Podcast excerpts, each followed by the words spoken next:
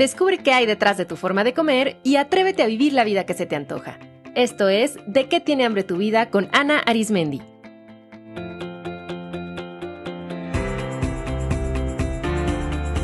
Este es el episodio 308, Duelo por el Padre ausente.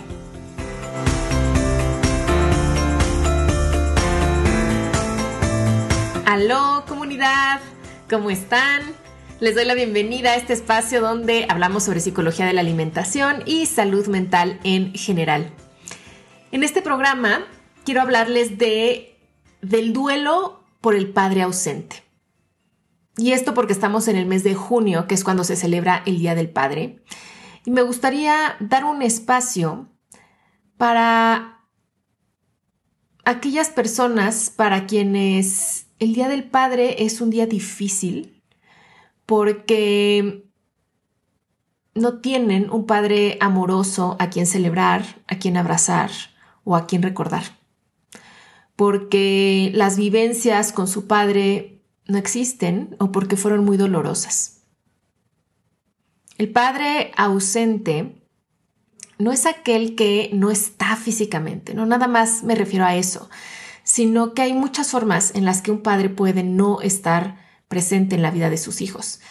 Quizá está totalmente ausente desde el nacimiento de sus hijos, no se sabe nada de él, pero también puede ser que estuvo presente durante un tiempo y luego se fue y no se supo más, o que está presente por periodos mostrándose ambivalente. A veces está, a veces no. A veces está de una forma cariñosa, a veces de una forma indiferente.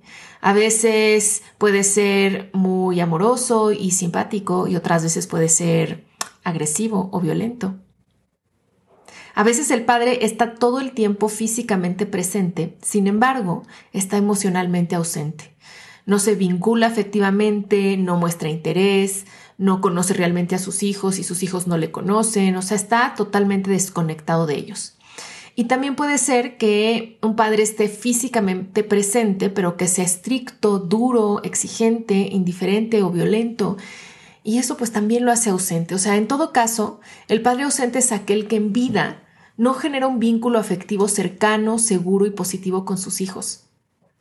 Recordemos que un padre negligente no es solo aquel que no se hace cargo económicamente de sus hijos, es también que no se hace cargo afectivamente de ellos, que no los mira, no los escucha, no los abraza, no pasa tiempo de calidad con ellos, no juega, no les acepta, ayuda, reconoce, anima, enseña, que no sabe poner límites. Pues por la estructura patriarcal en la que vivimos, la figura del padre ausente es sumamente frecuente y además está muy normalizada. Y aún así, se espera que los niños y las niñas estén ahí para sus padres. Muchos han crecido con mandatos como honrarás a tu padre y a tu madre sobre todas las cosas o haz lo que te dice porque es tu padre. Y estos mandatos hacen eco en niños, adolescentes y adultos que no saben cómo conciliar el dolor de la ausencia con el deseo de tener una relación con su padre. Cómo manejar la herida de abandono con el mandato de hay que pasarle todo al padre y quererle solamente porque es el padre. La realidad es que una cosa es ser progenitor, es decir, engendrar un niño, y otra muy diferente es ser un padre. Tal como lo hablé en el episodio 302 titulado No hablo con mamá, es muy importante que como adultos y como sociedad comencemos a desacralizar las figuras del padre y la madre y nombrar y visibilizar que hay padres y madres que lastiman. Que hay padres con los que no se puede tener una relación saludable simplemente porque ellos como padres no pueden o no quieren hacerlo. Y que por más esfuerzos que hagan los hijos, no se puede establecer una relación porque para una relación se necesitan dos. También es vital comprender que hay muchos factores que contribuyen a la ausencia de los padres. Algunos son de orden individual y muchos de orden sociocultural. Por ejemplo, pues la prácticamente nula educación emocional que reciben los hombres en familia y escuela contribuye, la falta de atención a la salud mental de los hombres, por tanto estigma que existe en torno a ello, la violencia física, social y sexual que está socialmente permitida y promovida, Y también la estructura socioeconómica afecta mucho. Por ponerle solo un ejemplo, fíjense, en México la licencia de paternidad es de tan solo cinco días. Así como lo escucharon, cinco días. Entonces, eso nos hace ver la forma en que el sistema sigue reafirmando la división convencional de roles de género, donde la crianza recae casi en exclusivos, exclusivos sobre las madres y que pues obstaculiza que los papás se vinculen con sus hijos, que participen de forma más activa. Y eso es terrible porque es negarle a los niños el derecho de tener un padre presente, amoroso, involucrado. Todos los niños tienen el derecho a una familia. Y también obviamente que afecta mucho a los papás que, aunque quieran, no pueden estar más presentes. Entonces, sea cual sea la razón de la ausencia de los padres, que nunca hay una sola, siempre hay que contextualizarlo. Lo que yo aquí quiero es dar voz al dolor de los hijos. Porque para muchos de ellos, pensar en papá genera sufrimiento, rabia, confusión, culpa, vergüenza. La historia que no se vivió o la que se vivió con él fue dolorosa y puede ser al día de hoy difícil de procesar. Es natural sentir rabia hacia el padre por su ausencia y al mismo tiempo anhelar que vuelva o que las cosas mejoren o de pronto sentir nostalgia por los buenos momentos si es que los hubo. Es también natural extrañarlo, pensar qué hubiera pasado si. De pronto preguntarse, ¿estará pensando en mí? Es también natural tener una versión idealizada de él que pues siempre se cae porque él no fue o no es así. A muchas personas les ocurre que aún adultas siguen buscando a su padre de alguna forma. Siguen buscando su mirada, siguen buscando su aprobación, anhelando su amor. Y que después se sientan muy enojadas consigo mismas por, por sentir eso, por no perder la esperanza. Entonces quiero decirles que necesitar a un padre es parte de las necesidades psicológicas primarias que sentimos todos los seres humanos y que vamos a, sentir toda nuestra vida, incluso de adultos. Nuestro cerebro está diseñado para ello. Así es que no hay vergüenza en anhelar al Padre y en sentir mucho dolor por no haberlo tenido. No hace bien minimizar su ausencia o negar el dolor que produce. La ausencia duele y afecta de muchas maneras.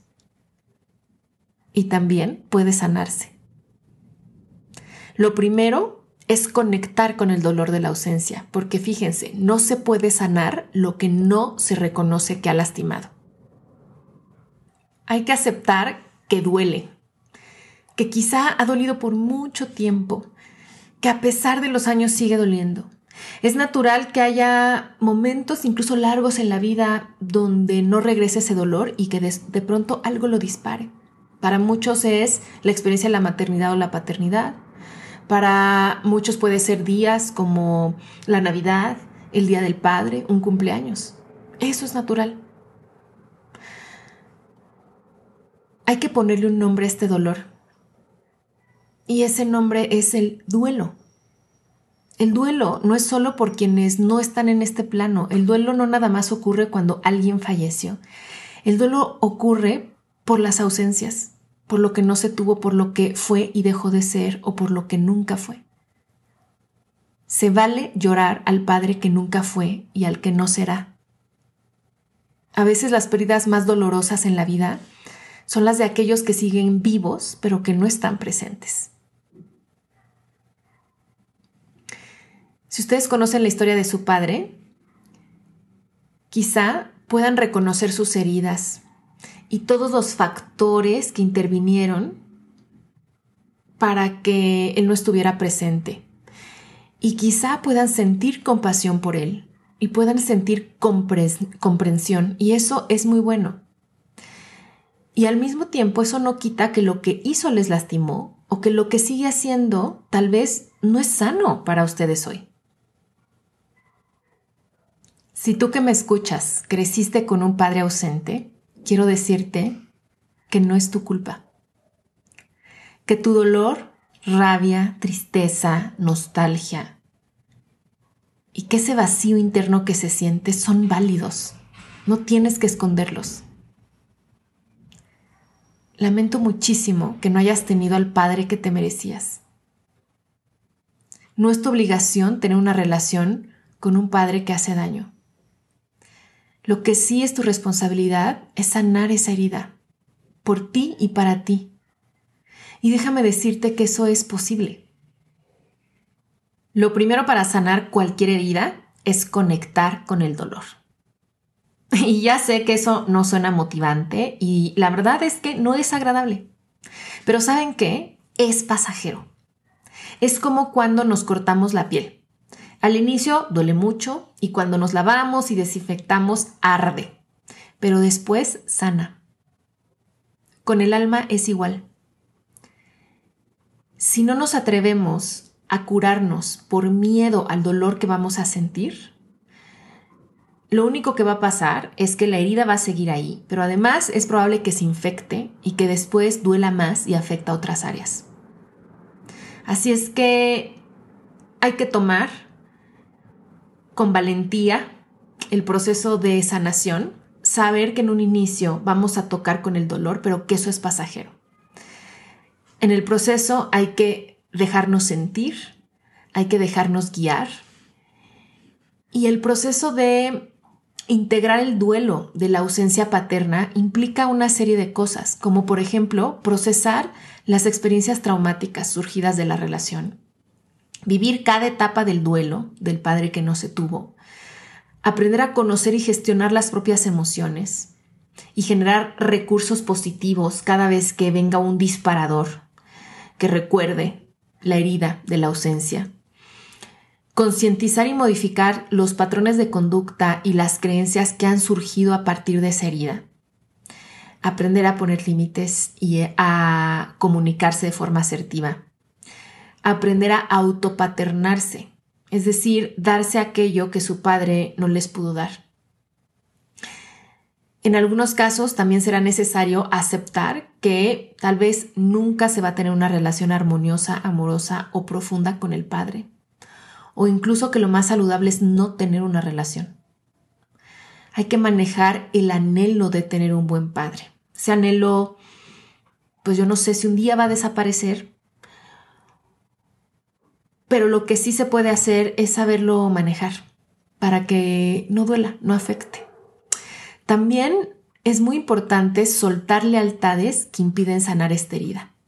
Es usual que se tenga lealtad con la madre o con un padrastro o figura paterna y que se crea que si se sana la relación con el padre, si se deja de odiarlo, de tenerle rabia, entonces se va a lastimar a la madre o a otra figura paterna y es importante saber que esto no es así, que esto no es un juego de o quiero a mi madre o quiero a mi padre.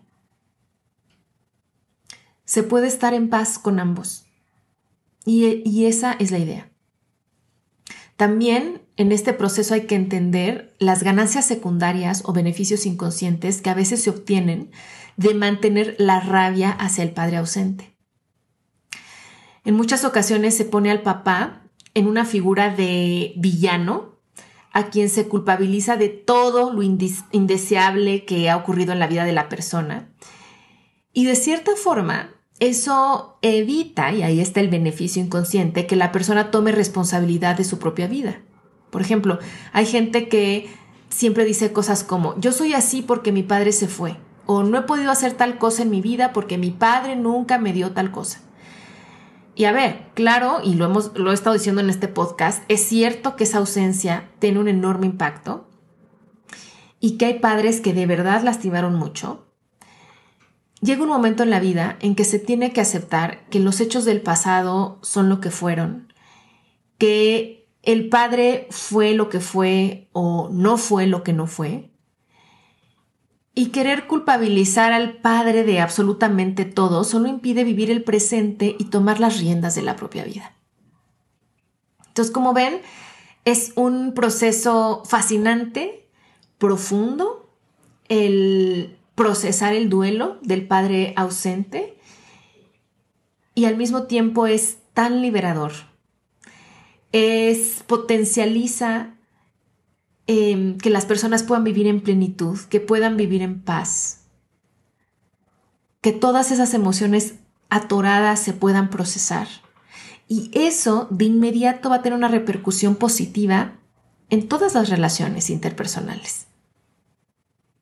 Ahora, cómo hacer este proceso y tocar el dolor asusta, es altamente recomendable hacerlo en un espacio seguro, con una persona que tenga las herramientas para contener ese dolor y para saberles guiar en este proceso del duelo y de sanación. Yo por eso les recomiendo muchísimo que lo hagan en un contexto de terapia psicológica y que se hagan de varios recursos terapéuticos, vayan a cursos, a talleres del tema, lean libros, escriban, mediten, escuchen podcasts como este, todo, absolutamente todo suma. Les recuerdo que mi equipo de psicoterapeutas pueden acompañarles si quieren trabajar en este tema, pueden conocerlas en nuestra página web psicoalimentación.com diagonal especialistas. Y bueno, para complementar este episodio, les recomiendo escuchar otros más que creo que van a sumar a este trabajo. El episodio 140, Hambre de Papá. El 268, Hambre de dejar de sentir dolor. El 288, Desplazar el dolor. Y el 302, No hablo con mamá. Espero que este programa les haya dejado con una sensación de no estar solos ni solas, de no ser los únicos ni las únicas con una relación conflictiva con un padre ausente y sobre todo con la esperanza de que esa herida se puede sanar, que ese duelo se puede procesar. Les quiero enviar un apapacho muy, muy cariñoso y hasta el próximo programa. Esto fue De qué tiene hambre tu vida con Ana Arismendi. Para más información visita www.dequetienehambretuvida.com.